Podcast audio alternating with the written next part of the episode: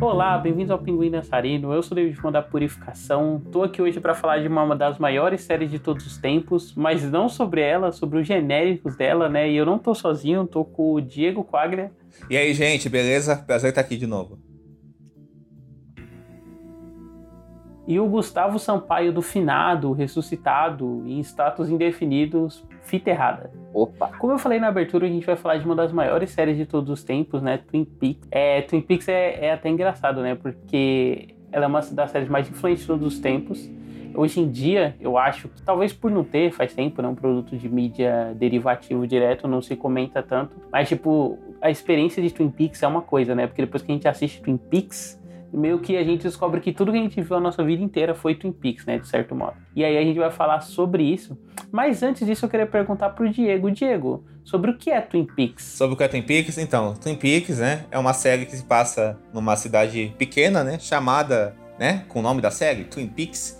E na cidade pequena, uma das adolescentes mais queridas e amadas e populares da, da cidade, assim, aquela menina simpática que todo mundo uh, gosta dela, a Laura Palmer, ela é misteriosamente assassinada, né? E aí um agente do FBI chamado Dale Cooper é chamado para a cidade para investigar a morte dela. Só que a morte de Laura Palmer acaba acaba revelando, né, uma série de segredos e coisas esquisitas que rodeiam a cidade. Uma, uma coisa que é importante a gente ressaltar, já que a gente vai falar dos dos genéricos de Twin Peaks é o próprio nome, né? Porque você vai ver que vários desses genéricos vão ter essa ideia, né? De tipo, pega o nome que é uma coisa da natureza com um número, sabe? Alguma coisa assim, tipo, uma cidade que ela tem um nome mega genérico e o nome da cidade é o nome da, da coisa em si. Ou, ou dentro dessa, dessa série, dessa, desse acontecimento, vai ter uh, alguma coisa que é alguma cidade que tem um nome mega genérico, assim, sabe? Tipo, já, já é aí um dos pontos a serem derivados do Twin Peaks. E sobre o Twin Peaks em si, é engraçado, né, tipo, a gente voltar e discutir, tipo, essas coisas que elas são derivadas dela, né, o impacto cultural, e é meio impossível falar disso sem definir, né, quais são as características que elas são intrínsecas, assim, a Twin Peaks. Twin Peaks, ela foi criada pelo David Lynch e o Mark Frost, né, uhum. e a série, ela é muito excêntrica, né, em vários sentidos, apesar dela partir desse ponto que já era comum no cinema estadunidense, né, de ser esse suspense investigativo, ela levou isso pra TV, né, levou isso com valores de produção que não se via na televisão na época e com uma narrativa que ela é estilizada em vários momentos assim e essa estilização ela se dá na abordagem das personalidades dos personagens da cidade, né?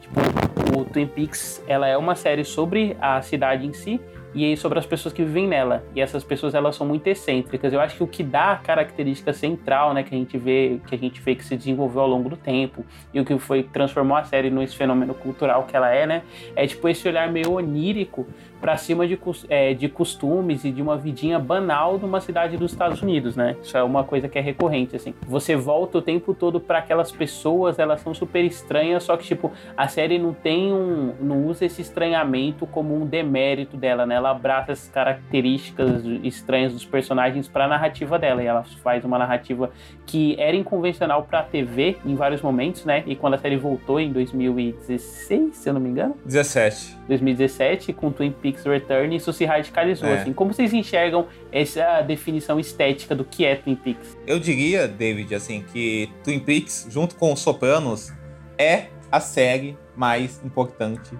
de todos os tempos, assim, sabe? Para o que se tornou a televisão, né? E quando eu falo televisão, eu também digo streaming, né? Hoje em dia, nessa série de streaming, né? A narrativa seriada e conhecemos hoje em dia, né? Porque antigamente uh, falando da estética da série, da, do, uh, da estilística narrativa da série, antigamente não existia isso da série ter um autor, né? Assim, né? Por trás da série, né? A, gente, a série ter um autor reconhecível por trás da série, que isso, que isso fosse reconhecível desde sempre, né? Eu acho que o caso mais emblemático antes do Twin Peaks é o Rod Starling com Além da Imaginação, que é uma série, inclusive, que o Twin Peaks bebe um pouco da fonte, né? Nessa questão de ser estranha, né? Assim. Só que além da imaginação era uma antologia, né? E era uma série que abraçava o lado fantasioso da coisa e tudo isso, assim, sabe?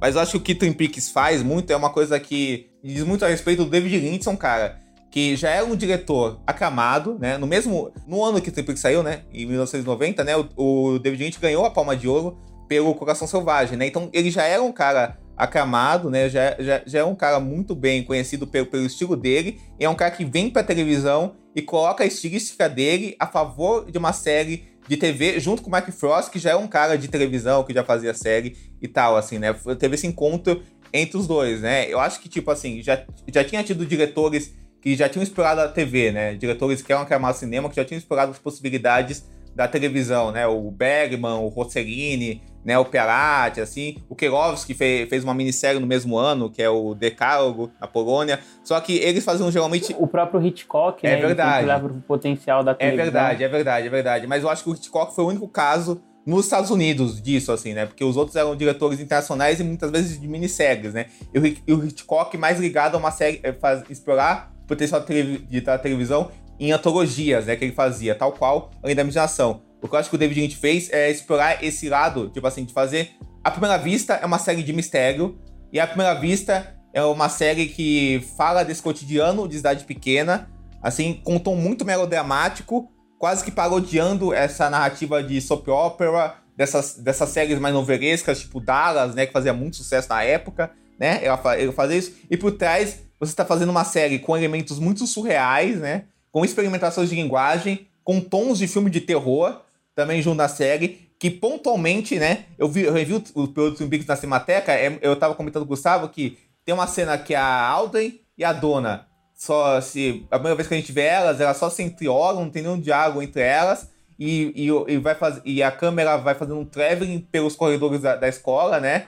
Assim, e nesse traveling a gente vê um menino dançando do nada, assim, sabe? Assim, sabe? Então a série, tem, a série tinha esses momentos pontuais de estranheza e de provar que a televisão não precisava ser só aquela coisa do plano e contra plano, né? Aqueles planos abertos que, existe, que tem no piloto, de, de, de, de, desde o começo, essa experimentação visual po- pontual, esse, essa estranheza, assim, sabe?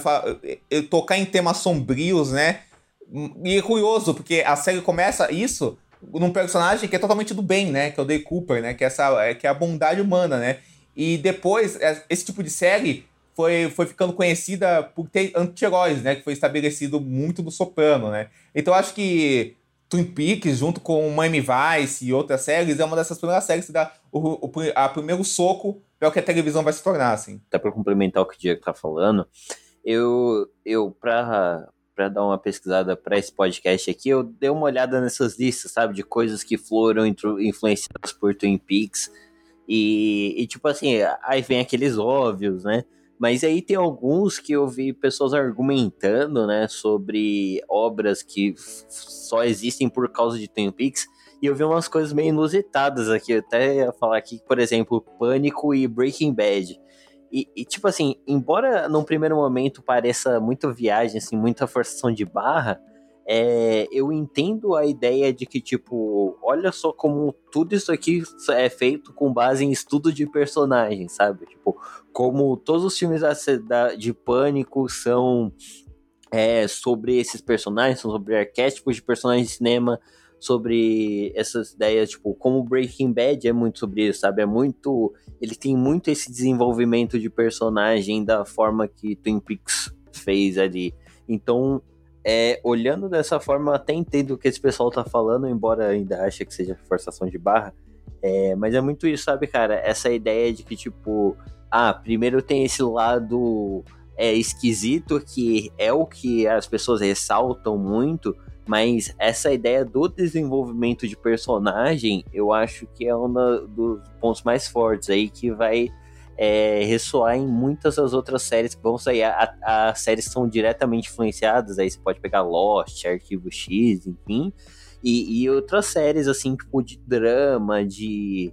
de que uh, não tem absolutamente nada a ver com Twin Peaks, mas de alguma forma Twin Peaks ecoou para que esse tipo de série pudesse ser feito dentro da televisão. E outra coisa, Gustavo, eu acho também que tanto no Pânico quanto no Breaking Bad tem outros dois fatores. O Pânico tem o fator que Pânico tem uma coisa que o Kevin Wilson e o Wes Craven estabeleceram, que é você ao mesmo tempo tirar sarro de um estilo que você está implementando e você ao mesmo tempo seguir esse estilo numa linha reta, numa forma direta. Então, ao mesmo tempo que Pânico uh, tira sarro dos, dos tropos e da narrativa de um filme de terror, assim, do sistema de terror no geral, ele tá seguindo elas, essa lógica de filme de terror, na sua narrativa e na sua feitura. E Twin Peaks é a mesma coisa, ao mesmo tempo que ela tá tirando sarro dessa coisa novelesca, assim, de, desse, desse drama policial de mistério, ele tá seguindo um drama sobre aqueles personagens daquela cidade pequena, o cotidiano de uma cidade pequena, ele tá seguindo um drama de investigação.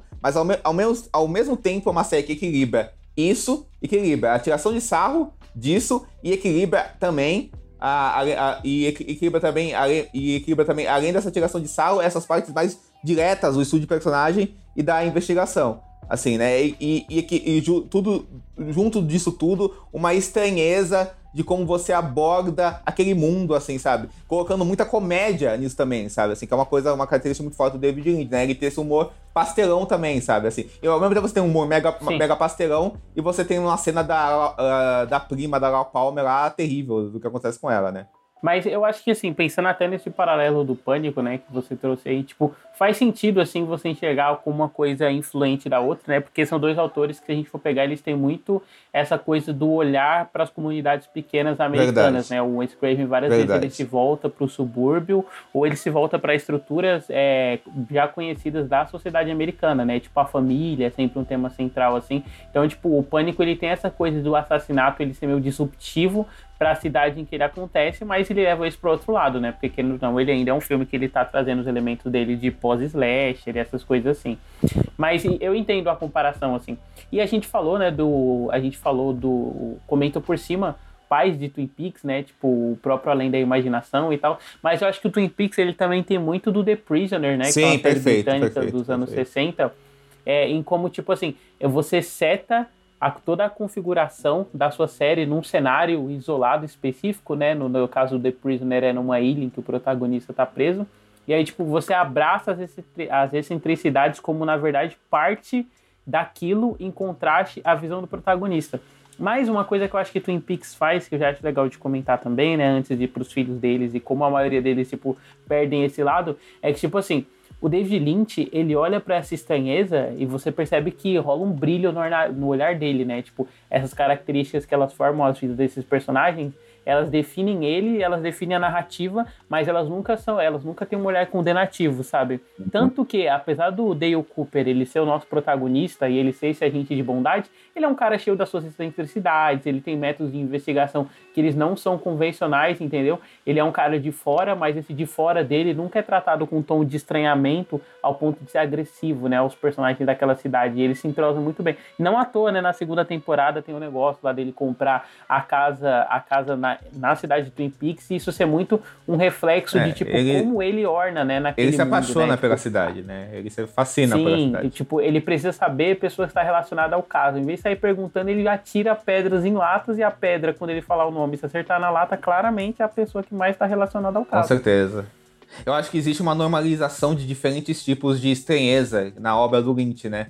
Assim, e acho que Twin Peaks é muito disso, né? Ele normaliza diferentes tipos de estranheza que a gente de fora pode olhar como estranho, né? Mas é um tipo de estranheza muito mais humano e profundo, que ele, que ele olha com muita humanidade, acho que é isso também, né? Ele olha essa estranheza com, com uma humanidade muito forte. E é engraçado você falar do The Prisoner, né? Porque The Prisoner tem esse fator que você falou, eu acho também que The Prisoner tem uma coisa de, de, ficar, uh, de ficar gradativamente mais caótica e esquisita dentro disso, e mais surrealista, né? Assim, sabe? É uma série que, que fica cada vez mais surrealista. E uma série que também tem, tinha um autor muito forte, né? Que é o próprio protagonista da série, o Patrick McGowan, que é o cara que comandava a série, na verdade, né? Que acabou sendo o grande comandante, assim, escrevendo, dirigindo episódios, né? E sendo o, o criador principal da série, né? Então acho que Twin Peaks tinha muito disso também, sabe, cara? Você, você vê essa mão forte do David Lynch junto com o Mark Frost e toda a experiência televisiva do Mark Frost e, de, e da experiência cinematográfica do David Lynch. É bom lembrar que Twin Peaks segue muito a linha do que o David Lynch já tinha feito no Veludo Azul, que é o que você tinha falado, David, né? Que é essa, que é essa observação do que se esconde dentro do subúrbio estadunidense, sabe assim? É aquele subúrbio estadunidense bonitinho que a gente vê na primeira fase, o que se esconde nas profundezas daquilo, sabe? Eu, e eu abordando tanto a, a comédia para tirar sarro daquilo, assim, nesse tom pastelão dele e nesse surrealismo dele, mas também abordando o quanto aquilo pode ser extremamente assustador, terrível e mexer com os traumas internos daquela sociedade estadunidense também. E, e, o Breaking Bad, uma coisa interessante, né, que o Gustavo mencionou no Breaking Bad, eu acho que assim, Breaking Bad não, não existiria sem, sem Twin Peaks, porque Breaking Bad não existiria sem Sopranos.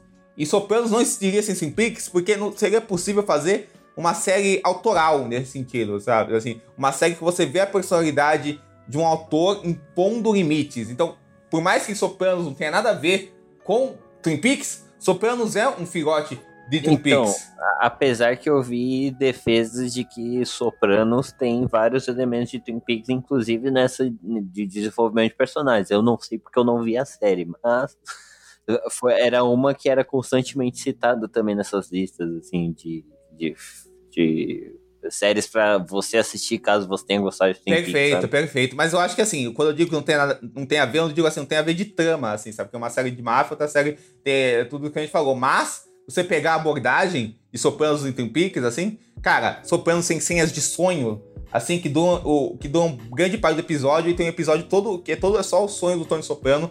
Tem várias sequências de sonho feitas, assim. Tem, é, tem, tem um desenvolvimento profundo nessa coisa de você conseguir misturar uma comédia sombria com um drama pesado, assim. Tem, tem essa coisa de você brincar com a expectativa do, do espectador, que é uma coisa que, eh, que o David Lynch vai, uh, vai radicalizar de vez na, na terceira temporada. Assim, então acho que Sopranos realmente tem várias coisas que o David. Que, nossa, qual que é o nome? O David Chase pega muito do, do David Lynch e do Mark Frost, assim, sabe? É uma coisa que eu acho que é importante a gente ressaltar, assim, que fora esse lado da estranheza, da violência, tem um lado que ele é quase infantil, assim, sim, sabe? De, sim, exatamente. De, de, doçura mesmo. De pureza, é, usando, né? É, usando exemplo do Albert e do Harry, né? Na, tipo, que na primeira temporada o Albert aparece por um episódio, eles brigam e tal. E aí, na segunda temporada, se eu não me engano, ele volta e eles viraram amigos, assim, tipo. E é uma cena toda fofinha, sabe? Toda boba, assim. E, mas isso é o tempo inteiro na série, sabe? É constantemente um personagem dizendo um pro outro quanto ele gosta do outro, sabe? É um momento bonitinho entre pai e filho, assim, sabe? Tem aquela e cena que... incrível do Bob com o pai dele, né? Com o pai dele, que é, isso, que é o resumo disso. Que não é necessariamente uma coisa que é voltada para para aquela para construção da, do mistério, sabe? É uma coisa completamente paralela que é só para você desenvolver um carinho por aqueles personagens. É a pureza emocional, né? Muito, muito, muito, muito. E assim, eu acho que também tem uma coisa que faz todas as séries serem uh, serem fiel Twin Peaks, assim, todas mesmo, que é que Twin Peaks foi uma das primeiras séries e a primeira série de sucesso a ter uma narrativa contínua, não um caso de semana assim, né? Não ser uma série episódica, assim, sabe? Que você tem ah, aquele conflito episódico que vai ser resolvido, sabe? Pode ser um caso médico, caso policial, ou outro caso qualquer, assim, sabe? Uh, ela, não, ela não tinha isso, é uma história contínua de quem matou Laura Palmer e os dramas daquela cidade, sabe? Assim, que já tinha tido com Dallas, mas Dallas, tipo, uma série novelona tal, não sei o quê. Então, então acho que, que era sobre aquela disputa nas fazendas lá do rancho lá do Dallas, assim, sabe? Assim, eu acho que Twin Peaks tinha isso, de ser uma série com uma narrativa contínua, que é o que assim, a gente vê hoje em séries como Succession e por aí vai, assim. Todas as outras. Sim, inventou a televisão de prestígio, né? Como a gente Perfeito, exatamente, exatamente, David, exatamente, exatamente. É, eu recomendo muito para quem tem interesse, assim, de tipos de séries que foram influenciadas por Twin Peaks, um artigo do The New York Times que ele se chama Six Types of Show Influenced by Twin Peaks, né? E aí, tipo, eles não se focam tanto em séries isoladas, mas sim em tipos de abordagem dentro de séries de TV que Twin Peaks gerou, sabe? Tipo, e aí, entre elas, eu vou ler aqui, né? Que é o mistério serializado, né? O mistério de assassinato serializado. O Everyone is Eccentric, né? Que são todas essas séries baseadas em excentricidade de pessoas, que a gente já comentou que Twin Peaks faz. Days, é, essa foi né? tão forte, inclusive, é, é esse negócio do, da excentricidade, que eu lembro que na hora do Pesadelo 6, quando eles chegam na cidade, a cidade é toda esquisita, o cara, ué, parece que a gente chegou em Twin Peaks, assim, ele solta essa, não sei se vocês lembram, logo do comecinho do filme. Pequena cidade, grandes segredos, né? É, essa coisa de ter da cidade, se ela ser trabalhada a partir de uma mitologia própria da cidade, sabe? Então é como se a cidade ela fosse tipo um antro mitológico assim para o mundo, né? Tipo, ela dita é, na cidade a gente consegue ver reflexos de vários arquétipos da humanidade, assim, isso é sempre fascinante, né?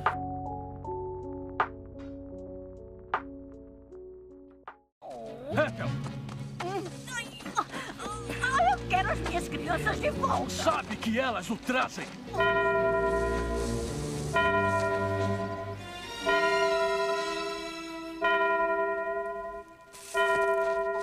Que vocês fizeram? Caramba, Acho que estamos em Twin Peaks. sem dúvida. Já vimos o bastante? É, Beleza.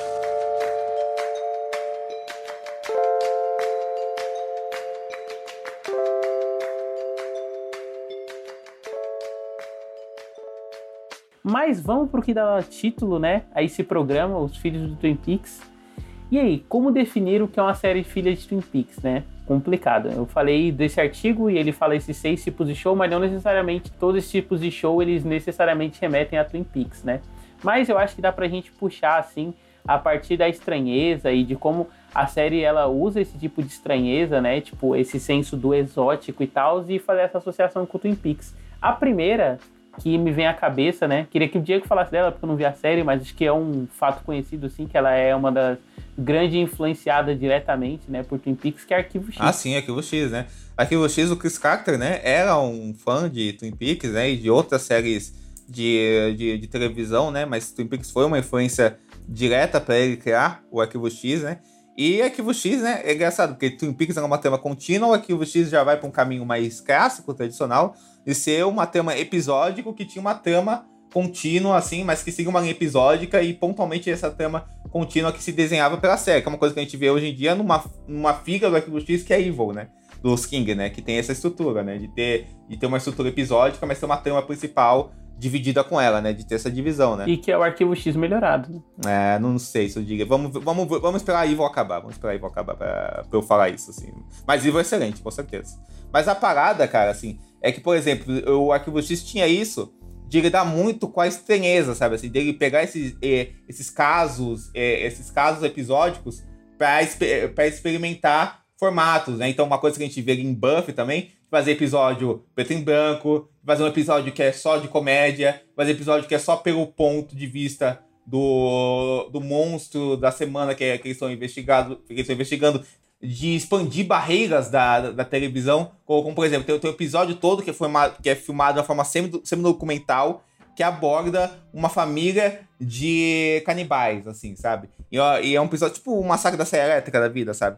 E é, um, e é um episódio ultra pesado, assim, para os padrões do que a gente via em televisão, nesse sentido do gore e tal, assim, e de como mostra isso. E ao mesmo tempo, o próprio, o próprio Fox Mulder, que é o protagonista da série, junto com a Dan Scully, que investigava os arquivos X, né, esses casos paranormais, assim, e tudo isso, ligados a coisas sobrenaturais e a teorias da, da conspiração, o, o próprio Mulder, a personalidade dele é muito baseada na personalidade do Dale Cooper, de ser o agente do FBI esquisito, assim, um é, esquisito. Só que, só que no caso no Mulder, ele é um cara mais antissocial, sarcástico e mais, sei lá, ele é, por exemplo, tem uma pedra recorrente que ele é viciado em pornografia na série, assim, sabe? O, o Fox Mulder, sabe? Assim. Então, então, ele, então é um pouco diferente dessa coisa mais doce que o Dale Cooper tem, sabe? Mas ele também é aquele agente do FBI bem esquisito, assim, e que cheio de humor e essas paradas, assim, sabe? Então acho que, que Arquivo X acaba sendo uma referência direta do Twin Peaks por conta desses fatores existentes na série. E também porque, a, a, ao mesmo tempo que ela tinha essa trama, essas tramas episódicas, que eu pessoalmente são minhas partes favoritas da série, ela tinha essa trama contínua que é uma coisa que Twin Peaks estabeleceu na televisão, sabe? De ter um mistério, de, é, sei lá, quem matou Laura Palmer, que era o mistério central da série, mas ao mesmo tempo ter essas outras parcelas, né? Que iam desenvolvendo e tal, que era todo o caso da, da irmã do Mulder, que foi raptada, e ia atrás da irmã e tal, e tinha a ver com essa conspiração toda ao redor disso, assim. E você, Gustavo, qual genérico de Twin Peaks você pensou aí? Cara, eu vou trazer aqui a melhor animação de todos os tempos, Meu Deus. que é Gravity Falls. Eu penso a minha opinião importa. É, cara, Gravity Falls, ela, ela é o, o melhor. Ela é exatamente a descrição que o Diego usou para Arquivo X. Só que, é claro, adaptado para animação, né, ali de classificação de 12 anos, sabe? Que é basicamente uma. Um, dois gêmeos vão para essa cidade chamada Gravity Falls, que é exatamente igual ao Twin Peaks, sabe? Se você vai ver todos esses personagens meio meio excêntricos, assim, Sim. sabe? Um monte de bizarrice aconte acontecendo. O Dipper, que é, né, são dois gêmeos, né, uma menina e um menino. O menino que é o Dipper, ele acha um livro que comenta vários desses mistérios da cidade e, e é bem bem esse caso da semana, sabe? Então vai ter essa bizarrice. É claro, né, sendo um- uma animação infantil, ele vai ter vários vai ser sempre mais voltado para humor, né? Vai ser sempre voltado mais para piada, mas ele tem muito dessa vibe da, da criação de um, um mistério maior, uma trama maior que está acontecendo por trás, né? Até que, tipo, durante a primeira temporada você vê isso sendo construído aos pouquinhos, até que na segunda temporada vai se tornar um grande. Um, um grande. Como é que fala? Vai ser uma trama maior, entende? Vai ser, vai ser algo mais constante é, essa ideia dessa trama recorrente, assim. E, e, e basicamente os personagens sendo desenvolvidos através do humor, você vai criando um carinho por eles, e aí eventualmente você tá chorando assistindo um desenho infantil, sabe? Eu acho que tem um elo que une Gravity Falls e Arquivo X, além de tudo isso que a gente falou, que Twin Peaks estabeleceu é que, assim, Twin Peaks, isso é fato, foi a primeira série que as pessoas faziam teorias, faziam bolão, comentavam, porque todo mundo quer saber quem matou a porra da Laura Palmer. Isso foi um fenômeno e uma febre gigantesca, era todo mundo teorizando, todo mundo fazendo teoria, todo mundo apostando quem matou. Foi uma febre, era um mistério gigantesco, todo mundo comentava isso, sabe? E grande parte do sucesso da série, que foi um mega hit popular, foi por causa disso. Porque junto de todas essas loucuras autorais, de tudo isso, bababá, estranheza e tal, tinha um mistério que estava envolvendo muitas pessoas. E Arquivo X foi, também é outra série que o que Peaks fez, Arquivo X fez, foi uma das primeiras séries que o pessoal criou, criou fandom na, na pré-internet, sabe? Nos, nos na primeira, na, no comecinho da internet, o pessoal, o pessoal comentava a série, assim, o pessoal, o pessoal começou a chipar o Mulder, a Scully, foi o primeiro chip que teve de série, o Mulder, Scully e tudo, e tudo isso, do pessoal ficar envolvido pe- pelo casal. Até o lado transmediático, né? De tipo, saiu, saiu os livros e aí, tipo, você buscar informações do livro pra complementar o que você viu na série. Perfeito. Né? Tipo, E- o diário de Laura. Exato, exatamente. De ter, de ter um. Ah, outra coisa, de ter um filme pra cinema. E, que Twin Peaks tem um filme pra cinema e Arquivo X também teve dois filmes pra cinema também. Que o primeiro. E os dois são os dois lixo, são muito né? ruins. São muito ruins, são muito ruins, são muito ruins. O... Não, E eu- o Twin e eu- Peaks é muito bom, pô. Não, não, não, não, não. Não, os Arquivo- dois filmes do Arquivo Arquivo X, Twin Peaks é excelente. O Fala com ele é excelente. Mas os dois filmes do Arquivo X são ruins. Mas o, primeiro filme saiu no auge. dos- Talvez o filme do Arquivo X esteja à altura da série. Não, jamais, jamais, jamais. Inclusive, o, o Mark Frost, ele é um cara que explorou muito essa, essa parte de expansão de universo, né? Tipo, do- ao longo dos anos ele lançou vários livros, assim, dessa coisa de expandir o universo, de contos sobre a cidade, enfim. A vida dele virou coisas. essa, né, cara? Com certeza. É, assim, né? tanto que a ressurgimento da terceira temporada, ele teve ali um, um período que ele foi lá, né, e trabalhou na construção da terceira temporada, mas ele focou mesmo em voltar a escrever livros sobre Twin Peaks, assim, né? Sim, sim, sim, Uhum. com certeza.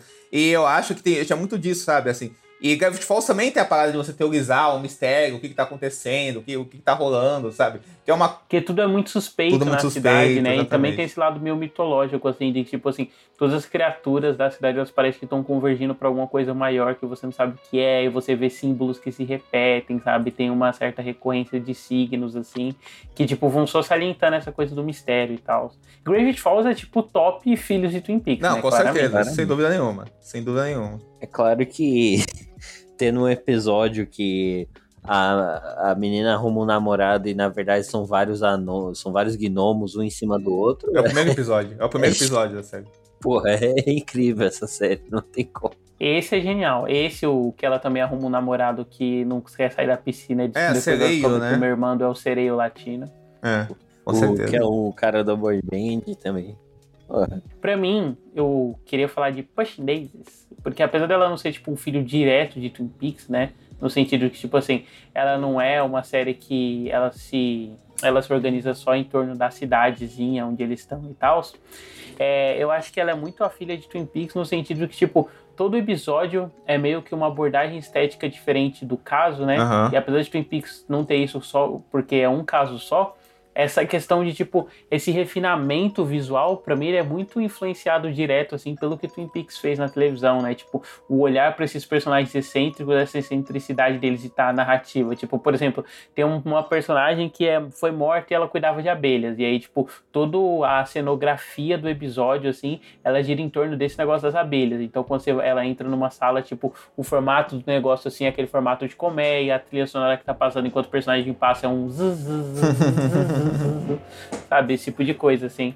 E é- eu acho que é o que define, né, tipo, que a gente gosta assim na televisão moderna que essa coesão assim de temas com a possibilidade estética, né, que a televisão oferece assim. Sem dúvida. Eu diria que o Brian Fuller, ele, ele é um filho de Twin Peaks, eu diria. Ele em si, sabe, assim, sabe? Tudo, tudo que tem dele é filho de sabe? Han- Hannibal. Não tanto as influências dele, né? Porque, É. é, nossa, Hannibal, te, com Hannibal certeza, bastante. tipo, bebe muito, né, de Twin Peaks. Mas, tipo, a grande influência estética dele foi a Amélie Poulain, né, coitado. Pô, ele podia mandar um Jacques Demy, uma parada dessa, assim, sabe? Mas aí o cara manda meio por Mas sim, eu com certeza, né? Eu acho que tem muita essa, essa estética de um de, desses filmes franceses coloridos tal, e tudo, tudo isso. É, tem, tem uma coisa, uma coisa meio. Que o Tim Burton fazia no cinema também, né? Essa coisa ultra fofa, mas ao mesmo tempo com um lado meio macabro, né? Assim, né? Que é o macabro a gente vai. que a gente comentou no começo, né? Bem Twin Peaks, esse tipo de coisa. Tipo, esse olhar cotidiano, essa, pra essa excentricidade e com uma veia cômica, mas flertando com o terror. né? Exatamente, exatamente, né? Eu, eu acho que no Hannibal ele vai pro lado mais ah, sombrio e experimental disso, assim, de realmente fazer uma coisa que tem essa, eh, tem essa narrativa sobre essa, essa disputa entre esses dois homens, sabe? E sabe por que isso funciona tão bem em Twin Peaks e por consequência nessas outras coisas? Uhum. Diga. Porque a gente sabe que, tipo, por trás de toda a fachada, né, o as querendo ou não, a sociedade, ela é, boa parte de como ela é construída, ela é feita através de máscaras, né, através de papéis sociais, claro, que a gente tem que cumprir. Então, tipo, é, a gente vê que existe um mistério, toda uma coisa mais enigmática por trás daquilo, tipo, salienta o lado, nosso lado mesmo cotidiano, né, da nossa própria vida, de, tipo, é, ter essa curiosidade pelos nossos vizinhos, o que eles fazem, quem eles eram antes de tudo, esse tipo de coisa, assim. Perfeito, perfeito, perfeito, perfeito. Eu acho também que tem, é, que tem, tem muito disso, sabe, no, no Brian sabe? De- Desse, desse experimentalismo constante também, sabe? De você brincar com imagem, de você brincar com a fotografia, com a cor, sabe? De você, de você, de você usar o psicologismo dos personagens para ser refletido no visual da série em si, sabe? As séries dele são as, as séries dele se destacam porque são muito bem cuidadas em direção de arte, em, em fotografia, em, em cor, assim, do que, o, do que é costumeiro de se ver na, na televisão, sabe? Então eu acho que isso aí que é uma coisa que ele pegou muito do, do Twin Peaks também, sabe? De estabelecer esses, esses limites, sabe? E de, de fazer no Hannibal é praticamente um pesadelo em forma de série, sabe? Assim, cenas muito. é, é, que vão muito no limite do, do sanguinolento, assim, e do pesado mesmo, assim. Bom, como o Diego ele já falou e rasgou o textão sobre Hannibal, né? Vai ser você agora, Gustavo. Puxa mais um filho aí de Twin Peaks. Cara, eu vou, eu vou sair aqui do, do âmbito das séries e vou trazer outra. Inclusive, é até uma outra parada aqui que eu acho interessante. Porque é, em Twin Peaks você vê essa, essa ideia, né? Tipo, na verdade, teve esse acontecimento que foi o encerramento da segunda temporada e a terceira temporada que vem 25 anos depois, né, cara? E isso é, é relevante para o que a gente tá contando aqui, porque nesse período teve muita coisa influenciada por Twin Peaks. E aí te- acontece um fenômeno meio bizarro que é, são coisas que elas foram tão influenciadas por Twin Peaks que elas são quase que a terceira temporada antes da terceira temporada existir. Sabe? Tipo, que, que ela- Uhum. elas pegam vários desses elementos que tinham nas primeiras temporadas e elas extrapolam. Por exemplo, Fargo, que eu acho que o David vai trazer mais tarde também. Vou, é, vou sim. E, mas um que eu vou trazer aqui, que é um que eu adoro, cara. É um Uhum. dos meus jogos favoritos da vida, que é o Alan Wake. Porque o, o, o Alan Wake, ele vem de uma produtora que é a Remedy, que é, é engraçado porque o, as grandes mentes criativas por trás do estúdio, eles são muito fãs do David Lynch, assim, tipo, eles são fãs no nível que, que curte vídeo dele falando que é sexta-feira, sabe? Tipo, é, é, e, e, tipo, da, você nunca viu uma empresa dar feliz aniversário pra um cara sem ter nenhum trabalho com esse cara, entendeu? Tipo, é nesse nível o quanto que os caras gostam dele. E, tipo, a influência dele é, é, é parte em cada jogo deles. Mas no Alan Wake, especificamente, é, é uma história de um, de um escritor que ele, ele se vê preso numa história que ele tá escrevendo.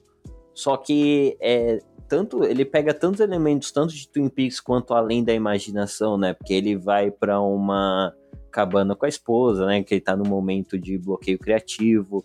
E aí eles têm uma briga, ele, ele sai de lá, lá ele se envolve no acidente, e aí ele, ele tentando voltar para a esposa dele, e aí, nesse período, você vê vários elementos que seriam explorados depois na terceira temporada, como, por exemplo, a própria ideia dos.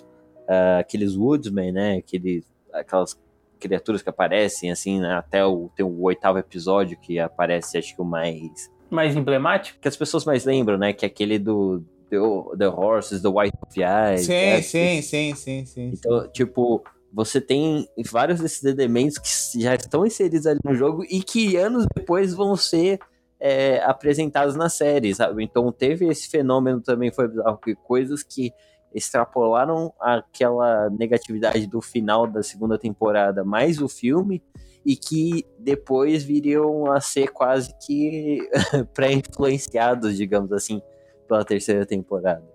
E Alan Wake é incrível, assim. Perfeito. Alan Wake tem filme?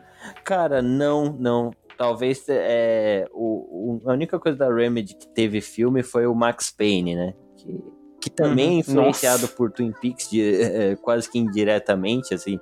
Claro que é uma influência muito mais sutil, mas é, o filme é horrível. Passem longe do filme. Ai, meu Deus. Sim, o filme ele é meio que o Sin City genérico, né? É, é bem isso. Assim. É, ele é meio burro, porque, tipo assim, o, o jogo se inspira em Twin Peaks, né? E ele pega elementos no ar, assim, que a série traz e tal.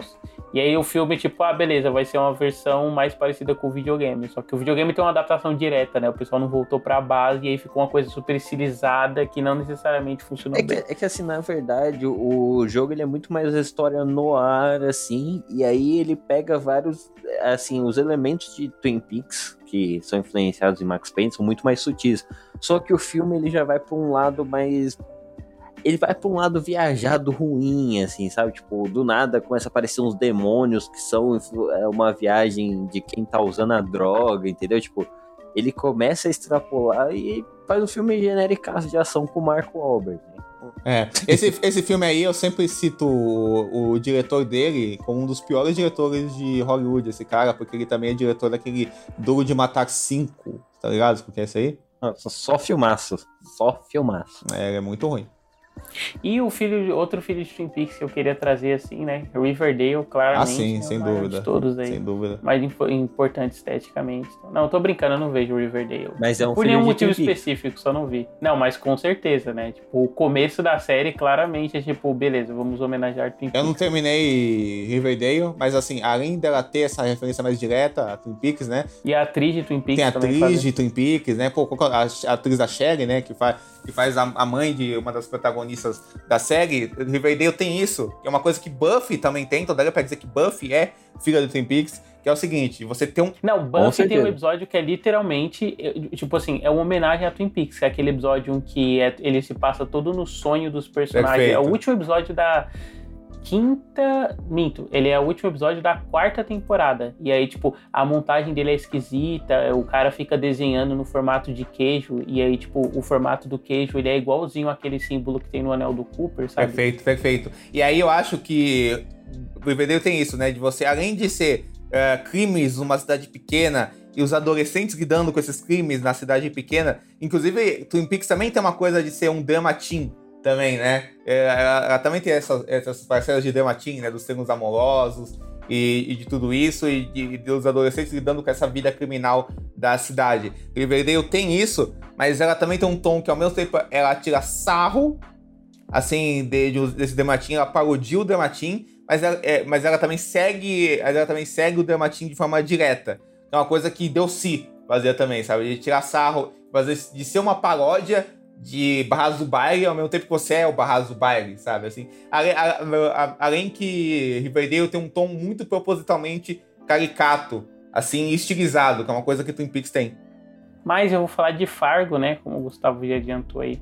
Porque Fargo é, é muito engraçado, né? Tipo, eu comentei que o Wes Craven e o David Lynch eles são parecidos, mas muito parecido com eles dois também são os irmãos Coen, né? Sim, Coen. Os irmãos Coen, o Jamiroquai do cinema.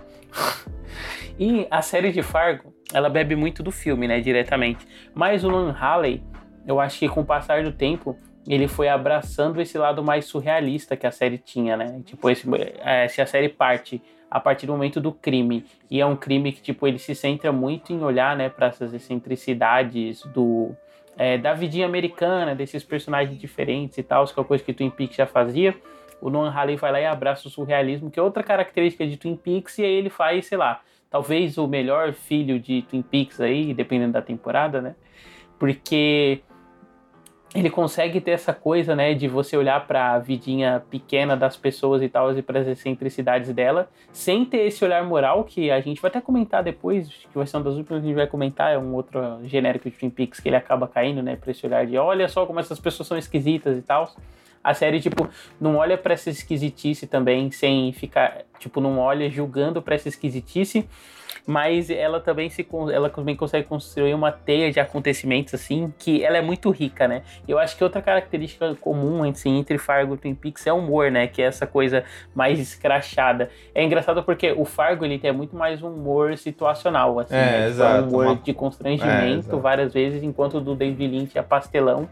Mas tipo, ambos esses esse humor ele é contrastado com essa com essa narrativa que ela é mais onírica, né? Nos dois casos, no caso do Twin Peaks tem aquela coisa meio metafísica física, assim, da presença da Laura Palmer na cidade.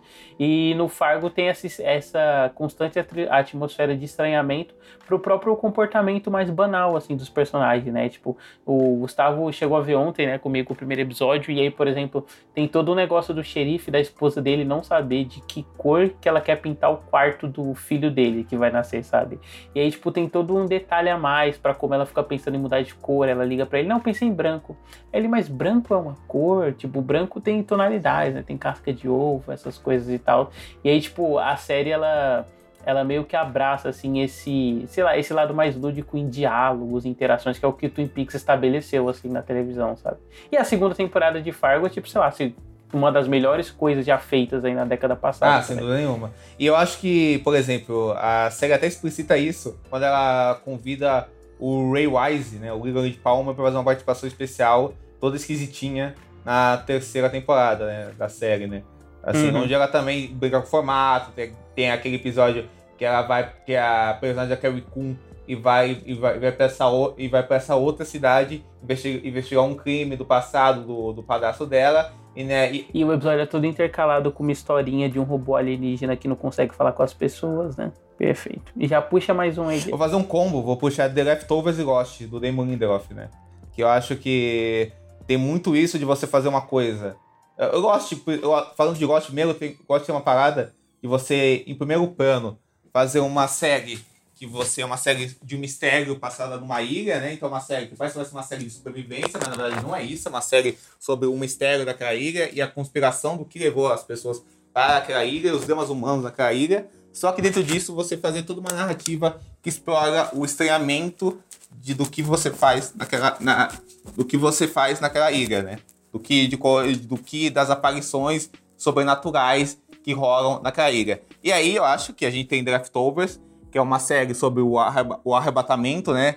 Que fez que metade da população uh, desaparecessem e famílias fossem separadas. E a série se passa numa cidade pequena e explora, e explora o trauma das pessoas que ficaram e tem que lidar com esse arrebatamento. É uma série que tem esse lado de estudo de personagem, só que é uma série que experimenta muito, experimenta muita linguagem, assim, e episódios focados em personagens diferentes e realidades alternativas e, e, e, e muitas viagens narrativas e de linguagem para você brincar com aqueles personagens, assim, e com as relações emocionais que existentes na, naqueles personagens, num tom de uma quase uma epopeia épica é, de como você faz aquilo, sabe? Então acho que eu citaria as duas produções do Lindelof. Gustavo? Cara, eu, eu tô com dois jogos na mente aqui, mas eu vou. Tá, eu vou trazer Life is Strange, cara. Que eu acho. Porra, esse eu já joguei. Finalmente um jogo que eu já tinha jogado. Não, e esse eu acho que ele é um, um bom exemplo dessa parte aí, não só da parte esquisita, mas muito da parte do desenvolvimento de personagem, sabe? Porque você Uhum. tem essa protagonista que ela volta, ela acaba se descobrindo um, um, um poder, né, no qual ela consegue viajar no tempo através de fotografias, né, tipo, e, na verdade ela, ela consegue é, viajar de acordo com a memória, enfim. Mas a questão Life is Strange é muito legal que é, uma, é um jogo do qual você tem essas decisões, né? E você tem ali alguns elementos de investigação e tal. E ela também é, é a, a- o grande trama do, do jogo é baseado também no desaparecimento de uma garota, que é a Rachel, né? Então você vai ter ali todo o desenvolvimento complexo de vários personagens, né? A- as relações entre eles. E, enfim, o, e o jogo fala diretamente, né, sobre Twin Peaks. Você vê várias referências a coisas de Twin Peaks, você vê literalmente nomes, né? Tem um, um carro lá que a placa do carro é Twin Peaks, então, tipo assim, é, é, é uma história que eu acho incrível, assim, e a, a- própria ideia de, da investigação, do mistério ser isso que conduz, sabe? A personagem que está desaparecida, ela é, ela, é ela remete muito a essa ideia da Laura Palmer, que é a personagem que ela não está lá, mas você sabe exatamente como é essa personagem, não pelo, pelo que ela parece na história, mas por, pela forma que as pessoas falam dela, pela forma das histórias são contadas dela, assim, o que ela fez, como ela marcou aquelas pessoas. Então, assim, é uma personagem que você já conhece indiretamente, sabe? Tipo, é, muito, é muito legal isso, assim, ver essas, esses ecos.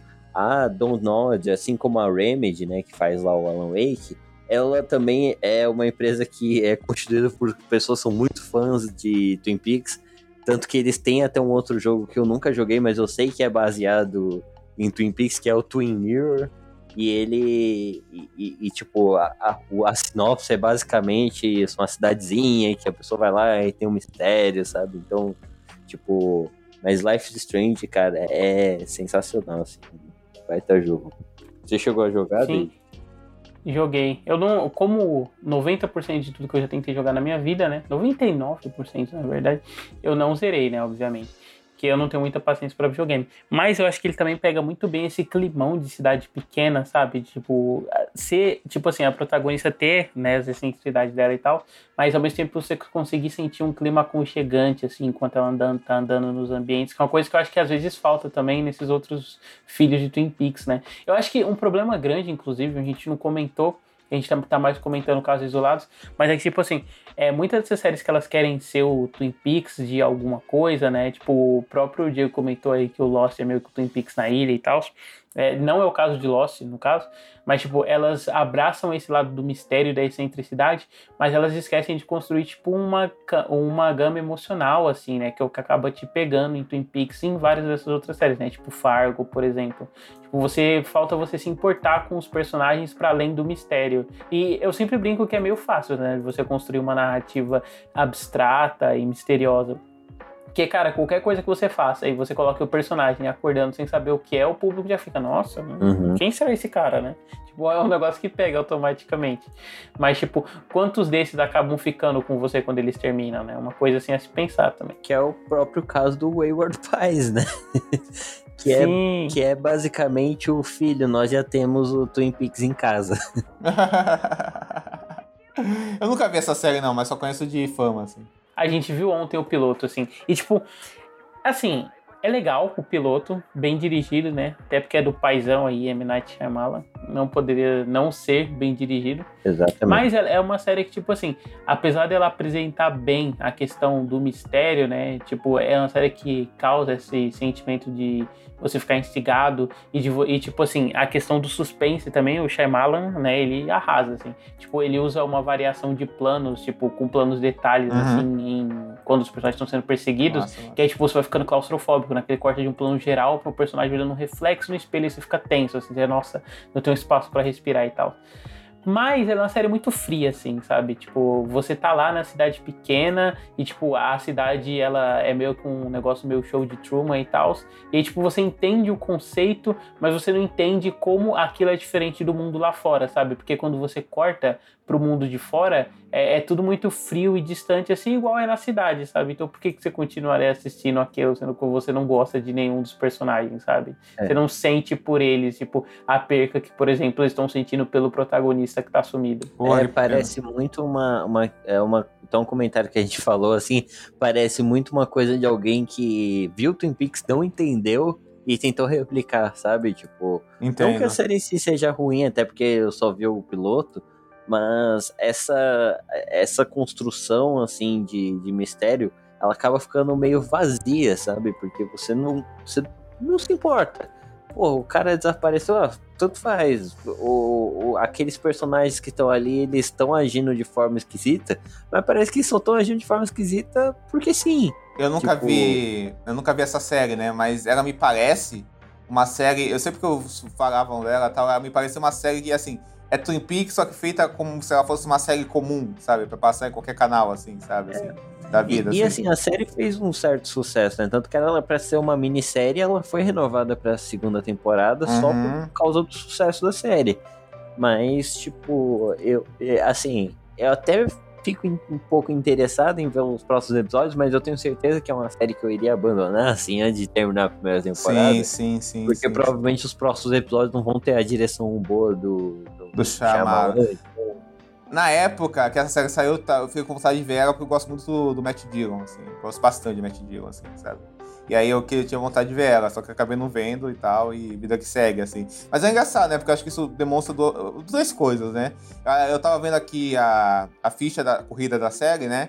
E ela é tão, e ela é tão quero ser Twin Peaks que dois diretores da série, o James Foley e o Tim Hunter, que dirigem episódios diferentes da primeira temporada, são diretores que dirigiram Twin Peaks também. Assim, né? Eles dirigiram alguns episódios da primeira e da segunda temporada Twin Peaks, né? Então você vê que a série quer muito emular isso, assim. E além disso, o Duffer Brothers, um dos primeiros trabalhos dele foi, né, como roteirista de alguns episódios dessa série, né? Eu acho que a gente vê também muito que é, não adianta você só querer ser uma coisa, né? Se você não tiver um alguém, algum artista interessante, sabe, que tem uma visão própria, com personalidade dentro daquela série, daquele filme, o negócio não vai engatar, né? Assim, não adianta só você pegar o, o, o- você pegar a estrutura da coisa, você tem que saber, você tem que ter alguém pra montar essa estrutura e ter uma voz diante dessa estrutura, sabe?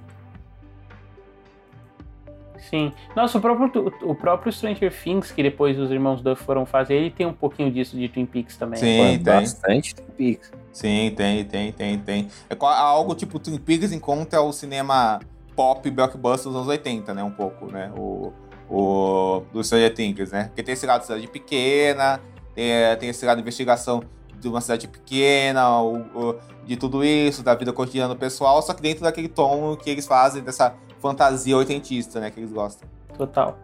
E aí, pra finalizar, eu queria que a gente falasse quais são os piores filhos de Twin Peaks aí, começando pelo Diego. Porra, piores filhos de Twin Peaks, cara, assim. Série que você viu e você, nossa, isso aqui é Twin Peaks wannabe, nem fudendo que eu vou continuar, porque não é um Twin Peaks wannabe que chega lá pra mim. WandaVision, cara. WandaVision. Porra, Gustavo, cara. Inclusive, WandaVision, ele que eu não é o- lembrei? ele foi o que me motivou a assistir Twin Peaks, porque eu vi as comparações. E eu já tinha uma certa curiosidade pra assistir né, Twin Peaks na época. Mas eu detestei tanto o Twin Peaks, tanto eu achava aquele mistério, sabe? Aquela ideia meio fraca de de tentar fazer um mistério, sabe? Tipo, com forma meio vazia, de ficar te jogando de um lado pro outro, sabe? E, e, e sei lá, eu acho que a série ela se desvia do que ela tá fazendo. Ela tipo, ela pega. É muito esse exemplo de. Uh, assistir, não, assistir o Twin Peaks, não entendeu o que faz Twin Peaks é incrível, vou tentar replicar. E aí ela faz justamente isso, ela pega o, o caso dos ela pega o caso dos personagens, né? E, e, tem lá o drama, tem as coisas que faria você se apegar àqueles personagens, e ela fica desviando isso para um mistério bocó que não, não serve para nada, sabe? Que é diferente do que é o mistério da Laura Palmer, que é coisa principal de Twin Peaks, essa, que, que move esses, esses outros núcleos, né? É, ali não, ali era só um mistério bocó para te desviar e para ficar fazendo você pensar o que viria depois na série, sabe? Então eu não sei, cara. Eu acho que para mim, WandaVision é o pior é, é genérico de Twin Peaks e é, o, e é a pior série do MCU, que é um, que olha, é um grande mérito, hein? Com certeza, com certeza. E é curioso, né? Porque é uma série que muita gente vê como a melhor série do MCU, né? Mas eu também acho ela pior. Eu odeio essa série também, quando ela saiu, quando ela passando, eu meti o pau nela muitas vezes, assim. E acho horrível. E, é, e acho engraçado assim, né? Que, é, que, essa, que essa série ela tem uma, essa coisa de ter essa coisa desse estudo de personagem emocional, só que totalmente é, forçado, didático e desenhado pra gente, assim, não construído de fato, assim. Caralho, é incrível como o WandaVision consegue unir todo mundo na hora de falar mal, né, cara? É uma coisa assim. E você, David, qual é a sua pior? Eu tô pensando aqui, porque apesar de eu ter pensado nisso, eu nem, é, eu nem pensei em qual, porque na minha cabeça, tipo, a gente ia ficar falando mal e aí, tipo, ia surgir mais na minha cabeça, mas não, tipo, não pensei em nenhum. Eu acho que tem mais sabe? boas séries influenciadas por Twin Peaks do que más séries, pelo que a gente pegou pra pensar aqui, né? Boas séries, bons filmes. Eu assim. acho que não, eu acho que a maioria das séries ruins influenciadas por Twin Peaks talvez só, só sejam esquecidas mesmo. E morram, né? E morram, sei é. lá. É, pode ser, provavelmente isso. Ah, uma que, tipo assim, eu não acho ela ruim, mas eu acho que ela foi caindo com o tempo. Mas talvez revendo algum de opinião, né? Porque eu tenho gostosas lembranças dessa série. É aquela The Forging 400, sabe? Ah, conheço de nome. É aquela Os 4400. Sim, sim, sim, sim, sim, sim. Que é, é, é o que? Um spin-off de The 100? Não, porra. Não, porque ela veio antes, né? O The 100 que teria que ser um spin-off menor. Tubunts do, do Ford in 400. O que que acontece? É uma série em que as pessoas, elas meio que, tipo, todo mundo que desapareceu ao longo da história da humanidade, todo mundo, de todas as épocas, reaparece num lago de gelo, assim. No... É, em 2004, sabe? Tipo, todo mundo. E aí, tipo, vira um fenômeno, porque a gente já desapareceu em 1950, a gente já apareceu nos anos 90, a gente já apareceu em 1700, todo mundo aparece juntos, assim. E aí, tipo, a série tá investigando com isso, né? Se eles foram trazidos por alienígenas e tal, ou alguma coisa do tipo. E, pô, a série começa muito bem, ela pega esse senso do estranhamento para abordar é, poderes que as pessoas desenvolveram por causa da abdução e tal. Mas com o tempo, ela sabe quando a série vai dando voltas nela mesmo, assim? Tipo, ela, uhum. É, ela sabe, ela, tipo assim, ela consegue construir o um mistério e a vida das pessoas, mas ela, tipo, não tem ideia de pra onde levar isso. E aí, tipo, constantemente os personagens estão brigando pelas mesmas coisas, assim, com o passar do tempo na série. Nossa. E aí, tipo, ela acabou sendo cancelada na quarta temporada, né, coitada. Mas, tipo, foi bem quando eles revelaram, né, que, que o pessoal que, foi abduzido, na verdade, não foi abduzido por alienígenas, né? Foi abduzido pelos seres humanos do futuro que queriam fazer experimentos nos seres humanos do passado. E ela teve um remake recente aí pelo CW, eu acho. Inclusive, você falando nisso, eu lembrei que é, um, talvez fosse um genérico do genérico, né? Que existem vários genéricos de The Leftovers, assim. Que são várias séries com a premissa de pessoas que, de, pessoas que desapareceram ou pessoas que, que é. morreram e voltaram à vida do Tinha nada. Tinha aquela assim. do. Passava na XN, depois passou na Globo, não lembro o nome dessa aí, não. Várias, tem várias. Tem, tipo, eu, eu já vi umas cinco séries que são a mesma premissa e todas são canceladas ou na primeira é. ou na segunda temporada. Essa aí tinha o Red Foreman do The Seven Show, o Coach Smith, assim, eu lembro dessa série, assim, lembro, lembro, durou pouquíssimo. Não, o pior é que eu não tô falando de uma, eu tô falando de várias e você tá, eu já sei. pensou em. Numa específica, né? Com certeza. Cara, eu acho que isso é um gênero próprio, né? Tipo, pessoas que desaparecem e voltam. Porque, tipo assim, é, a gente tinha muito na, em narrativas da época do romance e tal, essa coisa meio Robson Crusoe, uhum. né? De pessoas que tipo, passaram um tempo na ilha e tal. Só que, tipo assim, hoje em dia, né? Com, cata, é, com mapas e cata, catalogalização. Uhum. É isso? É isso mesmo de lugares e tal, GPS, isso meio que vira um negócio inviável. Então, tipo, o plot tem que começar. E se essas pessoas surgissem do nada, entendeu? Com certeza. Tipo, do nada a pessoa desapareceu e voltou. Ela não tava em nenhum lugar do mundo. Aí a gente, ah, olha aí. Mas eu vejo mais, tipo, não como genérico Leftovers, mas como genérico de Lost. Assim. Sim, sim, sim. Teve, também teve essa época, né? De vários genéricos de Lost, né? Nossa, que aí dá, bem dá pra falar fortemente. Eu deveria, acho Terra que a gente- Nova. Terra Nova. Não, tem várias. Aquela Alcatraz. Nossa, muita coisa, assim. Flash Forward. Nossa, muita coisa. assim. Nossa, Flash Forward é literalmente o genérico de Lost, né? Total, total, total. Que foram essas séries bem quando o Lost acabou, que vamos fazer um novo Lost, vamos fazer um novo Lost, vamos fazer um novo Lost, vamos fazer um novo Lost, né? Cara, nenhuma dessas séries que se anuncia como um novo algo, geralmente dá bom, né, cara? Aí você vê, vai ver, sempre dá uma cagada, né, cara? Mas o- uma coisa que eu queria falar, David, agora que a gente tá, já tá indo pro final, pro final, eu posso falar rapidamente várias séries que eu anotei aqui, que, e filmes que pode se Uhum. encaixam nisso aí, de, de Filhos Ah. e Pix? Bem, vou começar falando de uma que a gente não comentou aqui, que é um filme, que é o Donnie Darko, do Richard Kelly. Nossa, assim. é muito, é muito, muito, Muito, mesmo, assim. Twin Muito. Peaks. Eu, tava, eu pensei em falar nele, inclusive.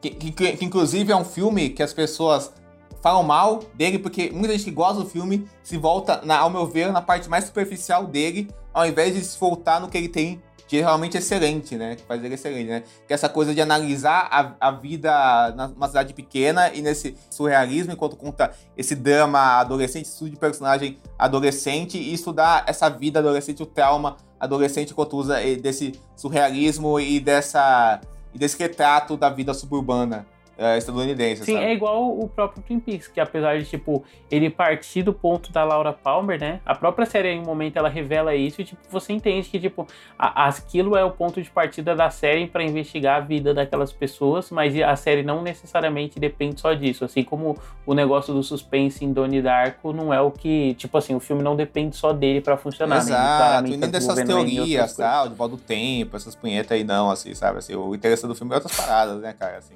Essas punhetas aí. E eu acho uma série que eu não vi, mas que falam muito que ela é influenciada por Twin Peaks, é o Kingdom, do Lars von Trier, né? Assim, que também tem a, Hum. que também tem a ver, né? Porque parece que é, um- que é uma série surrealista num hospital, da vida do hospital, né? Tem três temporadas em diferentes épocas, e foram feitas em diferentes épocas, né? Ela tem entrando no Mubi, inclusive.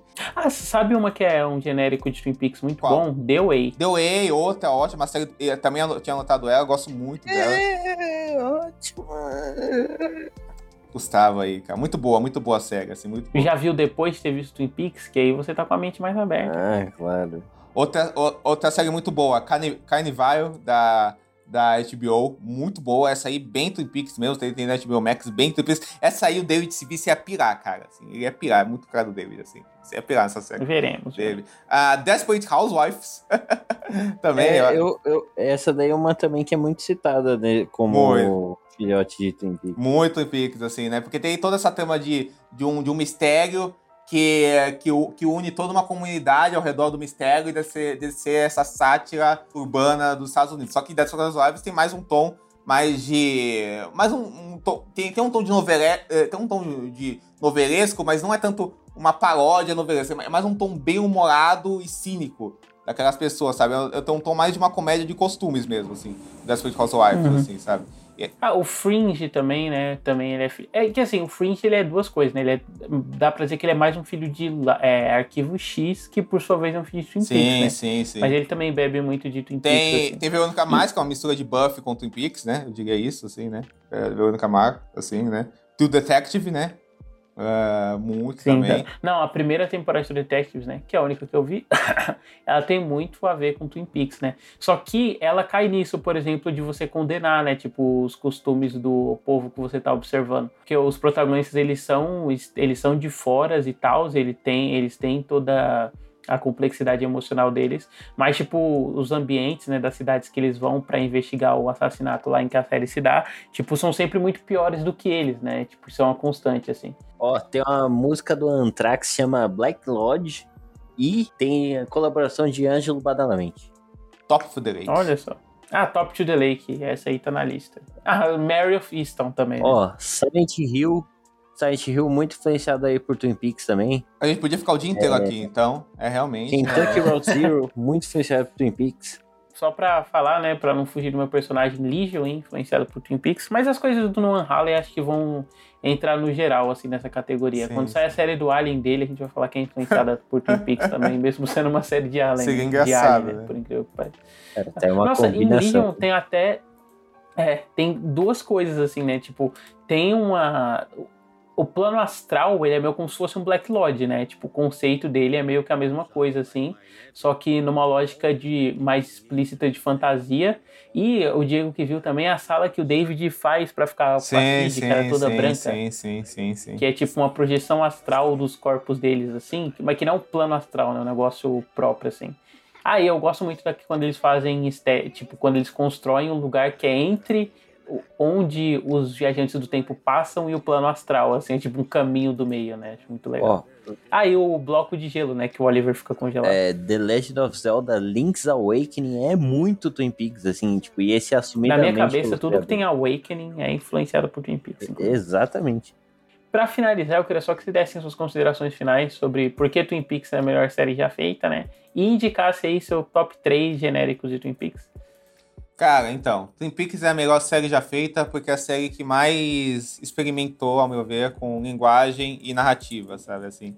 E é a que mais, por mais que eu ame Sopranos, The Wire e várias outras séries, Buffy, que a gente já comentou aqui, é uma série que realmente eu sempre me volto a pensar nela e acho que o que, o que ela tem de extraordinário, talvez poucas séries, quase nenhuma série tem, então acho que ela realmente é uma é um dos auges de um criador, realmente, assim, sabe? Assim, de um gênio.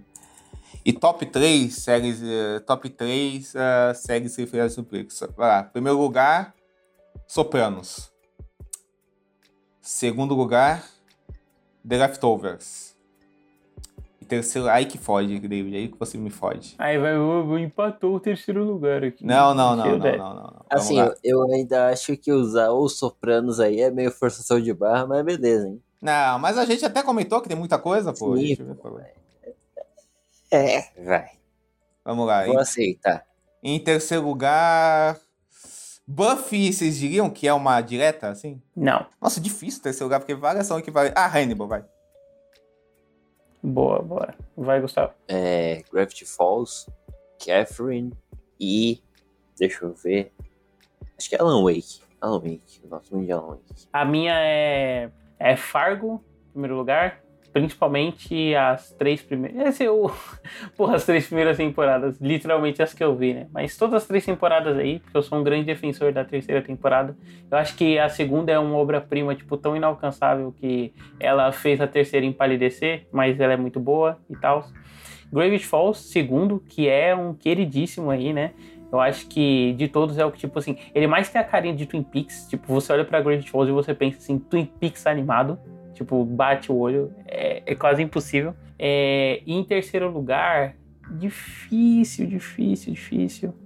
É difícil mesmo, mas eu acho que eu vou de Hannibal também, né? Porque eu acho que Hannibal é um ápice, assim, de Brian Fuller. Eu acho que as três temporadas são três obras-primas aí que não tinha que passar. E, cara, acho que a gente conversou bastante sobre isso, né? Mas o...